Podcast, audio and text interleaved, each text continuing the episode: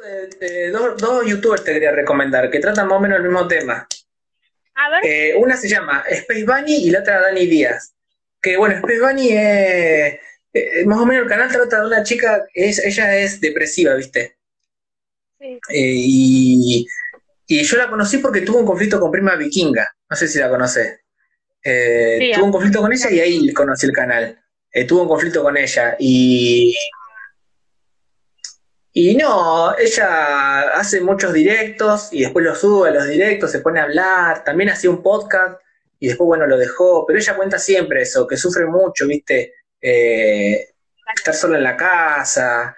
Y más que nada el canal hace... eh, ah, cuenta cosas, es más o menos lo que hacemos nosotros, pero ella sola, ¿viste? Busca un tema y después lo habla así. Eh, una chica grande, ¿viste? Y mm, me llama la atención eso, que, que hizo como su nicho, ¿viste? Ella, eh, muchas personas también en los comentarios dicen, entiendo cuando te sentías así sola, eh, eh, no puede salir a la calle ella, ¿viste? Porque siente mucha presión, ¿viste? Eh, ¿Qué, qué es? Eh, le cuesta comunicarse con las personas. Es ¿Cómo? fóbica. Es fóbica. Sí, eso. Claro. Ah, Y- heavy. Sí, sí, sí. Es medicada, todo. Ella va al psiquiatra, ella lo dice. Y ella pone así sin, sin tema, ¿viste? Pone ahí de una sin, sin problema, pone el título Estoy depresiva o con ganas de morir, así de una. Pero no, no lo hace bajón, no hace que está así re triste. Eh, entonces por eso te llama la atención. Eh, está así, se pone a leer los comentarios en vivo y se ríe de ella misma en un toque, ¿viste? Por ahí y dice, bueno, qué sé yo, es la vida que nos toca, así. Pero realmente sufre, sufre lo que aposta, aposta. Se nota, se nota que se esfuerza por hacerlo, ¿viste? Mirá, qué loco. Bueno, hay mucha gente así. Bueno, por algo Y- necesitaba expresarse. Yo eso me di cuenta, que, que a nosotros, nosotros, a, a quién... Con eso te quería decir, ella hace como un nicho, ¿viste? Le habla a esas personas. Y a nosotros como que nos falta, ¿entendés? O nosotros a quién, a quién nos dirigimos. Como que nos falta ver eso a nosotros. ¿O no? amigos. No pensamos en el público. Disculpen, Claro. no pensamos en ustedes.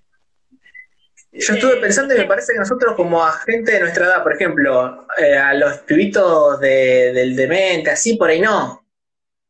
Pero a gente más grande tampoco, ¿entendés? Como a nuestra edad más o menos. Y puede ser, Sí, puede ser, sí, sí, de nuestra edad, que sepan de las cosas que... Pasa que nosotros estamos haciendo un variete, o sea, no es que hablamos de una sola, una sola cosa. Puede ser que Claro. como que hablamos mucho de youtubers, hablamos mucho de, de, de, de música y hablamos de un tema de actualidad. Pero... Pero eso es lo que te decía antes. vos si, vos si no fueras parte de este podcast, ¿vos, vos lo verías? Yo el otro Sí, día sincera. reproducí, lo- lo re- sí, lo reproducí varias veces. Me causó gracia algunas ¿Te das cosas. cuenta por qué te gusta o por qué no te gusta? ¿Entendés eso? Viste que es jodido cuando uno está en el producto. Así, de, de- de hablar de, a escuchar gente hablar, hablar de, de Mm. cosas, Claro, que ver lo que opina el otro. claro. Sí, sí. sí. Y, y bueno, la otra persona era Dani Díaz, que Dani Díaz eh, es una chica trans que yo la conocí porque sale con Lichi. Y Lichi es un youtuber rosarino, que es bastante conocido. eh, y, tiene una banda también que se llama Lichi, canta, el loco. Y ella Dani, también ¿cuánto? sufre de depresión. ¿Cómo? Dani, ¿cuánto? Dani Díaz. Eh, Dani Díaz y la loca eh, se intentó suicidar un par de veces, también cuenta, y cada tanto sube algún título y dice, tenemos que hablar. Y, y cuenta cómo anda. Eh, uno de los últimos videos contó que de la ansiedad, sufre ansiedad, viste así, y se empezó a lastimar la cara, lastimar así, lastimar la cara, porque tiene como un acné, pero ella lo hace un acné mucho más severo y ella misma se da cuenta el daño que se hace. Y, y bueno, ella también tiene como su propio nicho. Con nicho quiero decir que tiene un público, porque vos ves en los comentarios y un montón de chicas y chicos que sufren lo mismo. ¿Entendés? Claro, obvio. Que dice, uh, yo también, yo me siento así, eh, tomo estas pastillas, o ella cuenta todo, de cruda, cruda. Y las dos son recrudas. Estas dos personas que te dije, Space Van y Dani Díaz, son crudas. Crudas, crudas, crudas. Cuentan todo. Cuentan todo así sin, sin, sin tapú. Y ahí me puse a pensar eso, en que también en YouTube hay como grupitos, ¿viste? Eh, que vos te identificás con esas personas y los empezás a ver, ¿viste? Yo, por ejemplo, no, no sufro, no tengo ansiedad. Yo le dejé un comentario una vez, le puse, eh, me gusta mucho la crudeza en la que contás, yo no sufro depresión, no tengo problemas familiares como tenés vos, no, nunca fui al psiquiatra, pero no sé, me gusta la forma en la que hablas, que es cruda, pura, sos re sincera. Y bueno, por eso me atrapó a mí, por ejemplo, claro, de una.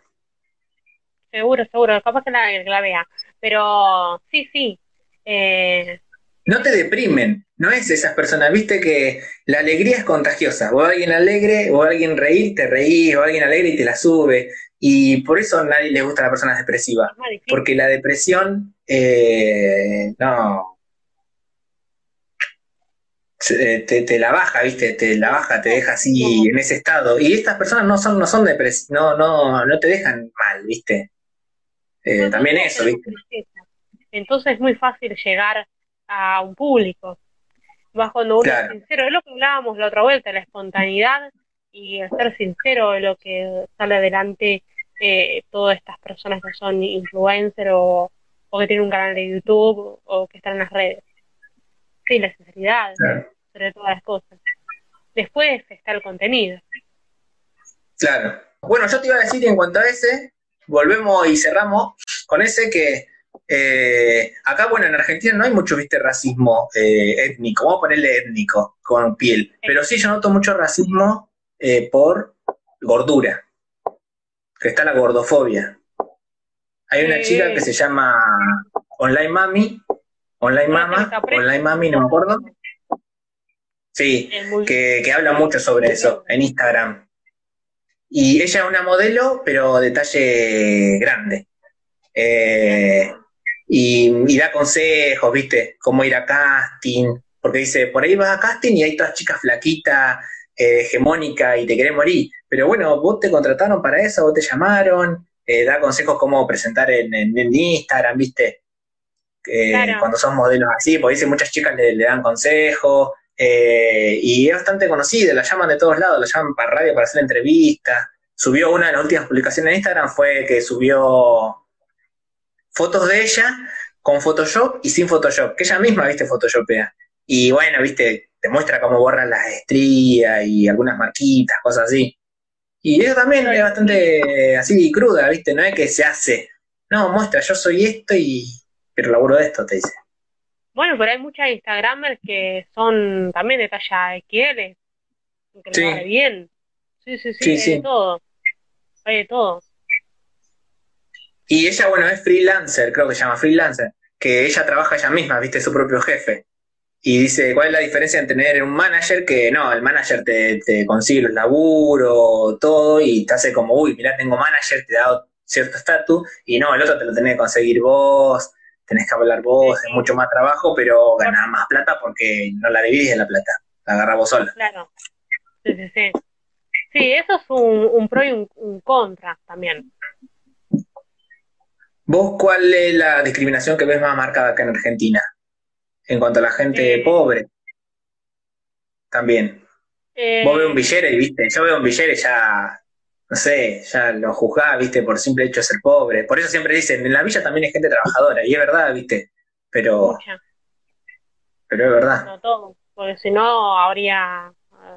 Uh, está, bien hay superpoblación de cárceles, pero no todos los que están presos son de la villa, ¿no?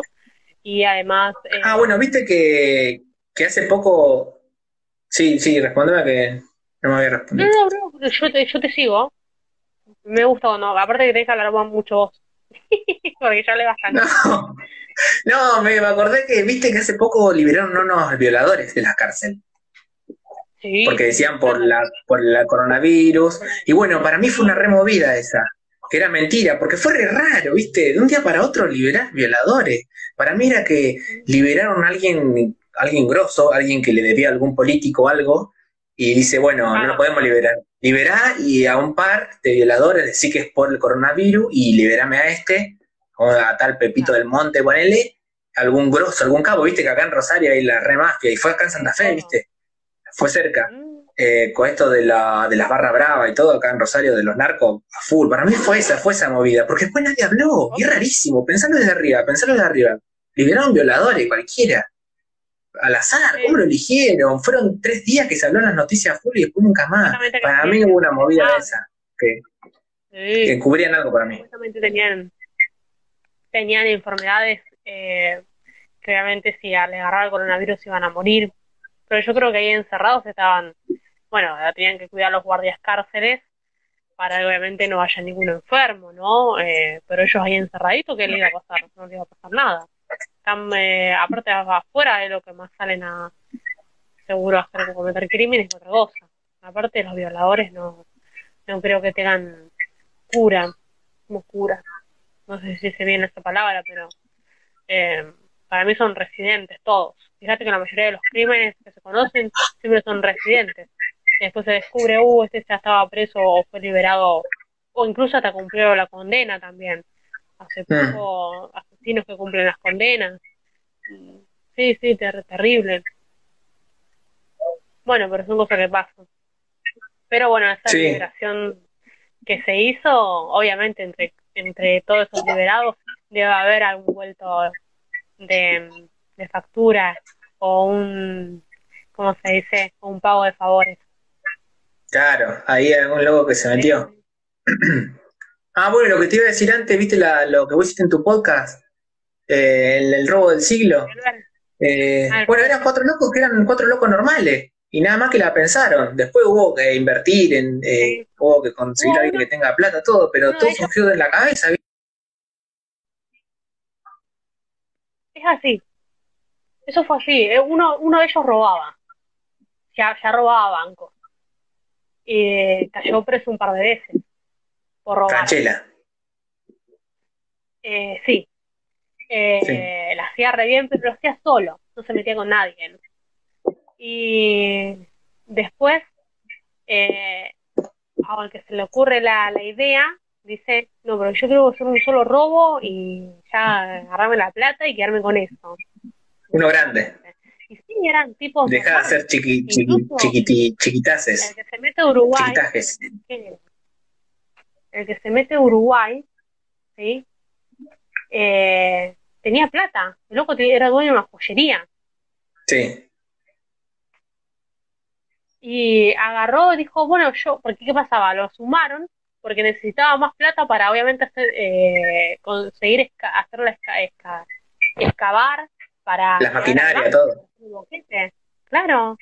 Contratar, eh, el ingeniero, un ingeniero que hizo eh, para que fluya agua eh, ellos puedan salir en los gomones. Dique, sí. El, dique, el dique. Entonces. Bueno, todo eso pensado, ¿entendés? Obviamente, no eran dos, pelos, dos, dos, dos que no terminaron la secundaria en. Claro, bueno, eso, ¿viste? Hay muchos robos, ¿viste? Cuando se mandan eh, y, y no están planeados. Porque justo las personas que roban así nomás de caño no piensan, ¿entendés? Pero esos, esos robos que son de robo de guante blanco. ¿Cómo? Perdóname, ¿eh? Ocho o nueve meses tuvieron para armar el plan. Un montón, por eso, un montón. Para armar el plan, para hacer el boquete, para hacer el, dique, para conseguir. Por eso se cree que ellos recibieron ayuda de alguien porque consiguen el plano del Banco Río. Sí, sí. en ese momento se llamaba para mí había más de cuatro personas. En la peli te dejan como que hay cuatro personas, pero había más. Dicen, yo llegué a leer por ahí que había tenido ayuda desde afuera, del exterior. Mucha, mucha ayuda. Yo incluso yo creo que también gente eh, del, Estado, alguien, alguien los ayudó. La plata nunca apareció, solamente descubrió. No, logroso eso. Ninguno quedó detenido y la plata nunca apareció. Sí, detenidos estuvieron, pero al, al no haber generado ninguna muerte, y ningún daño a nadie, a, pesar del daño económico, obviamente, a las personas que fueron robadas, eh, robadas porque obviamente eh, se afanaron eh, cajas fuertes, las hicieron a todas las que estaban en el banco, todas. Se llevaron, la, no, supuestamente no se iban a llevar las joyas, pero se terminaron llevando las joyas también, se llevaron todo. Eh, y fue un robo impresionante porque fue, esto fue en el 2006 y los tipos eh, hicieron creer que era una toma de rehenes, pero ya en realidad se habían, se habían jugado. Hicieron las dos cosas al mismo tiempo. Eh, dice, nunca había... Saben cómo actuar cuando hay rehenes y saben cuándo actuar cuando hay robo, pero nunca las dos cosas. Entonces hicieron las dos cosas. Claro. hicieron re bien. ellos hicieron el boquete y hicieron la toma de rehenes. Las dos cosas. Al mismo tiempo. ¿Y cómo era la frase que decía en el cartelito? Eh... Amores, ¿cómo era? Ni amores ni rencores. Eh... Sin venganza ni rencores. Sin, sin venganza ni rencores, porque supuestamente dicen que iban, que no iban a Es solo dinero y no, amores. Algo así. Algo así era. Sí. El cartelito. Como que se quisieron hacer los Robin Hood, en realidad ellos. Que en realidad le robaban a los que más tenían para ellos que menos tienen, supuestamente. Claro. claro. Pero se llevaron, el, porque la idea es llevarse plata, pero se llevaron también las joyas, se llevaron todo. Sí, sí, sí. Sí, fue, fue una locura. Este... Y eh, la gente estaba muy asustada también porque meses atrás había pasado lo de Ramallo, ¿viste? En Ramallo también, para mí en Ramallo hubo algo ahí que, que no querían que se sepa y dieron la orden de matar porque fue una masacre, ¿viste? Dispararon a todos y mataron a todos cuando estaba saliendo el auto, ¿viste? Salía con el... Eh, el director del banco, la esposa. Eh, claro. Y también ahí, a mí también, ahí, ahí dijeron no, que no salgan porque estos tipos saben algo y los, los mataron. Y se la jugaron igual, viste, meses después hicieron esta, entonces todo, estaba toda la prensa ahí esperando que pase un segundo ramallo, pero por suerte no pasó. Así era la frase. En barrio de ricachones, sin armas ni rencores, es solo plata y no amores. Esa la frase lo dejaron escrita. una locura lo que hicieron porque ellos hicieron el boquete y eh, habían eh, puesto un, como un hilo o un alambre para mover el mueble, cosa que cuando ellos entraron, la policía entró al cuarto, en realidad no vieron el boquete a, primera vista. Exactamente. Cuando corren los muebles, ahí es cuando ven el boquete y ahí empiezan a entender por dónde carajos habían fugado los ladrones y viene, viene un túnel impresionante. Eh, no, fue increíble lo que hicieron. Y ellos, ellos están orgullosísimos de lo que hicieron. y dice que sí, sí. Claro, claro. y eh, dice que gracias a ellos hicieron muchas películas también, ¿viste? Le robaron muchas muchas ideas de, de peli. Bueno, después para hacer otras películas, Estados Unidos. Supuestamente dicen que viene La Casa de Papel es un plagio de, Exactamente. en el 2006 la Casa de Papel eh, existe después de, años después. Así que más o menos la misma idea. Se les dice que es la misma idea porque supuestamente ellos quisieron robar y lo hicieron bien, en el sentido, por eso se llama el robo casi perfecto, eh, porque ellos no lastiman a nadie, les festejan el cumpleaños a una de las rehenes ahí adentro, piden pizza, y terminan comiendo los rehenes solamente porque ellos ya en ese momento se habían fugado. Y eh, uno de los que hace de, líder, que en realidad estaba haciendo teatro, porque él le hablaba desde un handy, pero ya no estaba dentro del banco. No, lo hizo re bien. Ya no estaban dentro del banco, cuando ellos estaban negociando con los... cuando ya se habían afanado todo, se habían ido los gomones y nada, fue impresionante lo que hicieron. Estaban re lejos. La gente quedó a la nada, porque cuando entra el grupo halcón, se encuentra solamente con los rehenes y salen dice no hay nadie más. Estaban re lejos. Último minuto. Nos, nos estamos yendo ya. Nos despedimos charlando del robo del siglo. Sí, qué lástima que no elegí ese tema, te digo, porque yo, yo sé que el, el primer tema no te gustó mucho. Pero no nos falta nada. Eh, yo dije todo. Eh, así que... Mm, no, nada más. Eh, nos vemos el sábado que viene, Marian. Eh, ¿Querés decir algo más? tengo mi podcast que se llama Tomémonos un Break, lo pueden escuchar en Spotify, Encore, Google Podcast o la plataforma de podcaster que más les guste. Y eh, este podcast que hacemos junto a Seminari, que se llama Bancame un Podcast, lo subimos también en YouTube, así que pueden encontrarnos en Siete. un podcast.